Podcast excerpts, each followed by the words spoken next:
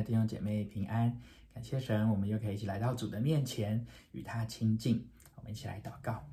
亲爱的父神，我们到你的面前，谢谢你，你的话总没有突然返回，主啊，你总是借着你的话来成为我们脚前的灯，路上的光，引导我们。主啊，你的灵也在我们的里面，引导我们明白认识一切的真理。我们为此献上感谢，求你今天也帮助我们在读你话语的过程中，你亲自来帮助我们明白，也亲自来引导我们的生命。主啊，住在你的里面，更多的与你同行。主，谢谢你，这样感谢祷告，奉耶稣的名，阿门。啊，我们活泼的生命的进度来到了以斯拉记的第十章第十六到四十四节啊，这也是以斯拉记最后的经文。段经文有很多的家谱，很多的名字，所以啊、嗯，大家可能会觉得比较陌生。那我仍然来读神的话。以斯拉记十章十六节，被掳归回的人如此而行。祭司以斯拉和些族长按着宗族都指名建派，在十月初一日一同在做查办这事，到正月初一日才查清娶外邦女子的人数。在祭司中查出娶外邦女子为妻的，就是耶稣雅的子孙约沙达的儿子和他兄弟兄玛西亚、以利谢、雅利、基大利，他们便应许必休他们的妻。他们因有罪，就献群中的一只公绵羊赎罪。音麦的子孙中有哈拿尼、西巴蒂亚；哈林的子孙中有玛西亚、以利亚、示玛雅、耶歇、乌西亚。巴斯户尔的子孙中有以利约乃、玛西亚、以实玛利、拿但业、约萨拔、以利亚撒。利未人中有约萨拔、示美、基拉雅，还有比他西亚、犹大、以利以谢。歌唱的人中有以实雅、以利亚什。守门的人中有沙龙、提连、乌利。以色列人巴路的子孙中有拉米、耶西亚、玛基亚、米亚明、以利亚撒、玛基亚。比拿雅、以兰的子孙中有马他尼、撒迦利亚、耶歇、底拿、阿押底、耶利末、以利亚；撒土的子孙中有以利约什、以利亚什、马他尼、耶利末、撒巴、亚希萨；比拜的子孙中有约哈拿、哈拿尼亚、撒拜、亚勒；巴尼的子孙中有米苏兰、马路、亚大雅。亚述、示押、耶利莫、巴哈摩、巴哈摩亚的子孙中有阿底拿、基拉、比拿雅、玛西亚、马他尼、比萨列、宾内、马达西；哈林的子孙中有以利谢、伊示雅、玛基亚、示玛雅、西面、便雅米马路、示玛利亚；哈顺子孙中有马他乃、马他、马达他、萨巴、以利法列。耶利买、马拿西、示美；巴尼的子孙中有马代、暗兰、乌益、比拿雅、比迪亚、基路、瓦尼亚、米利莫、以利亚什、马他尼、马特乃、雅扫、巴尼、宾内、示美、示利米亚、拿单、亚大雅、马拿底拜、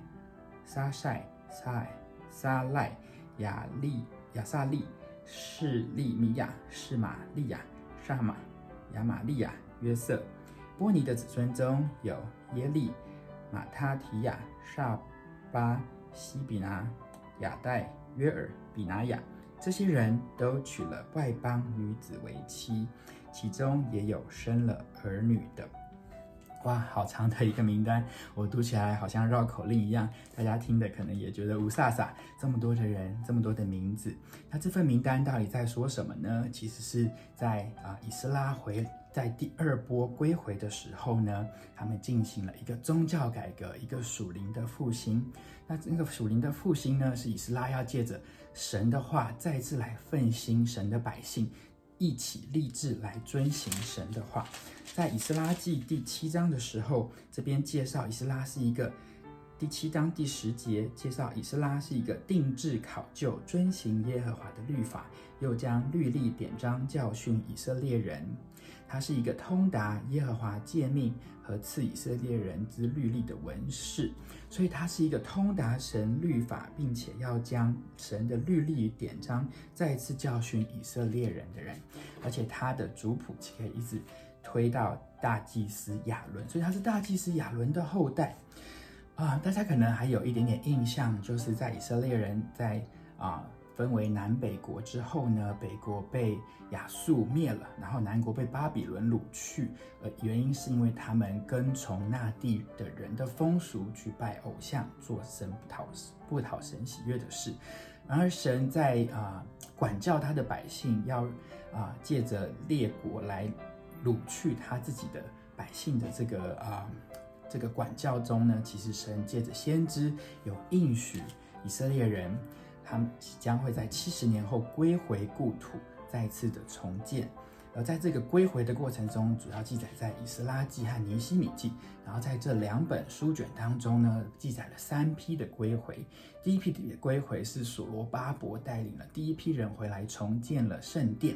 第二批的归回是以斯拉啊。带了一群人回来，也重新重建了圣民。圣民就是指神的百姓，他借着神的话语来重新奋兴神的百姓，行出他们该有的样子。而第三波的归回呢，是啊尼希米，他回归回，然后带领以色列人呢，再一次的重建耶路撒冷的圣城。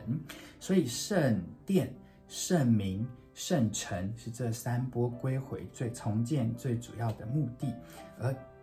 我觉得，其实，在整个重建的过程当中，圣名的重建是更为重要的。因为圣殿的重建虽然让硬体重新恢复，让献祭可以再一次有机会的发生，然而若没有百姓按照神的律法、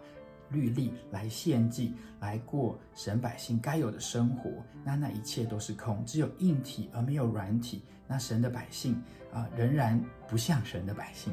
而城墙是一个保护，可以让圣城能够不受外敌的侵扰，啊，那也是一个硬体。其实最最终，其实是人心，以色列人他们是否有回转归向神？所以在这样子的脉络下去理解，最后为什么以斯拉他要来按照上帝的律法，再一次的去更新。百姓的生活，特别从婚姻着手，因为当时已经有许多的以色列人跟外邦人通婚，而外邦人有许多的风俗，后面都是他们的宗教信仰。所以你再次回头去看以色列人的堕落，啊、呃，比如说我们从约书亚记看到他们得地为业之后，四世纪接着记载说，他们每一个族都没有把那地的人赶出去。那神其实是啊、命令他们要把。那地的人赶出去，以至于他们可以在那地专心的来敬拜耶和华。所以在通婚的事上，其实就很容易让以色列人再一次的来跌倒，因为他们会就开始就近那地人的风俗。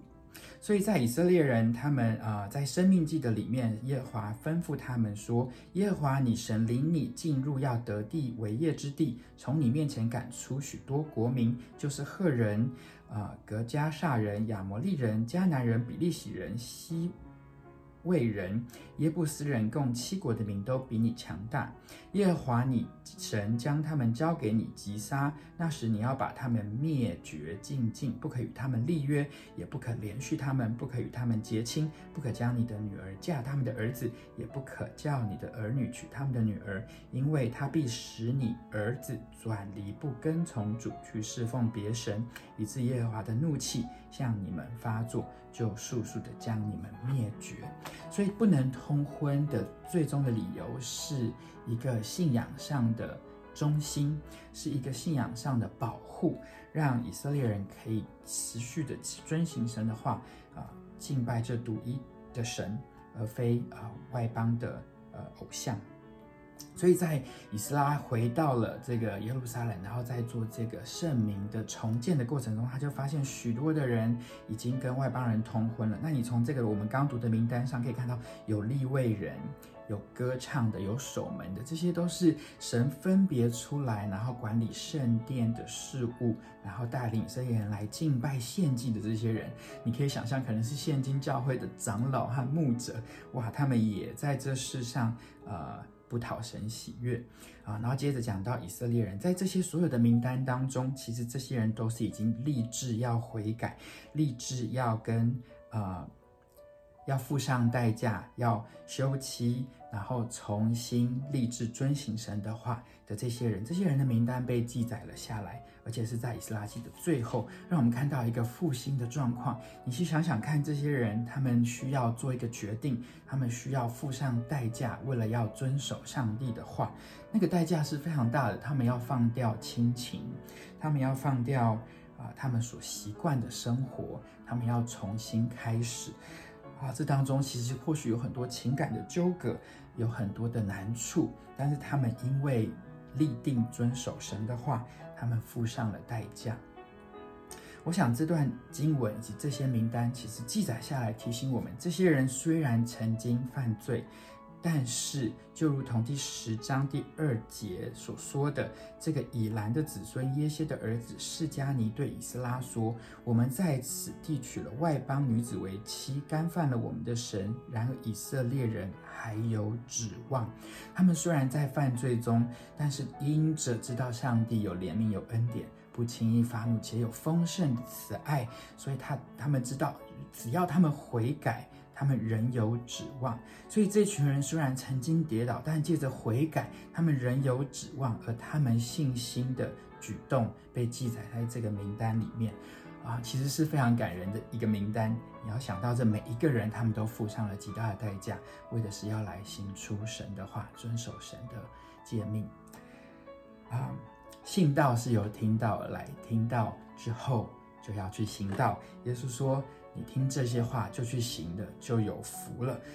嗯，其实行道是啊、信道的一个必然的结果。如果我们没有行道，我们的信道就让人看不出来的。雅各书里面有讲到，所以今天的经文，我想是提醒我们，我们是否愿意啊、立定心志啊、在神的话上，我们可以活出他的心意。我们信了，我们领受了。我们也求神给我们恩典，我们在我们的生活中活出来，使他的名得荣耀。愿今天神引导我们每一位，在我们的生活中去行出他的话，就好像我们的生命可以建造在磐石上一样。我们一起来祷告，亲爱的上帝，我们感谢你，你的话带有能力。主啊，我们恳求你也赐给我们以斯拉的心智。主啊，我们立定遵守你的诫命，也立定。立志考究你的典章，主啊，帮助我们，主啊，因为你的话比蜜还要更甘甜，主啊，愿你亲自的来造就、陶造我们的生命，主啊，使我们的生命能够流露出基督的馨香之气。主，谢谢你，我们在行道的过程中，我们知道我们罪已得赦免，主啊，我们知道我们仍有指望，因为基督已在十架上所成就了。那奇妙宝贵的救恩。主谢谢你，我们将今天交在你的手中，你亲自来带领我们。主啊，谢谢你，祷告感谢奉耶稣的名。阿门。弟兄姐妹，再见，祝福你，拜拜。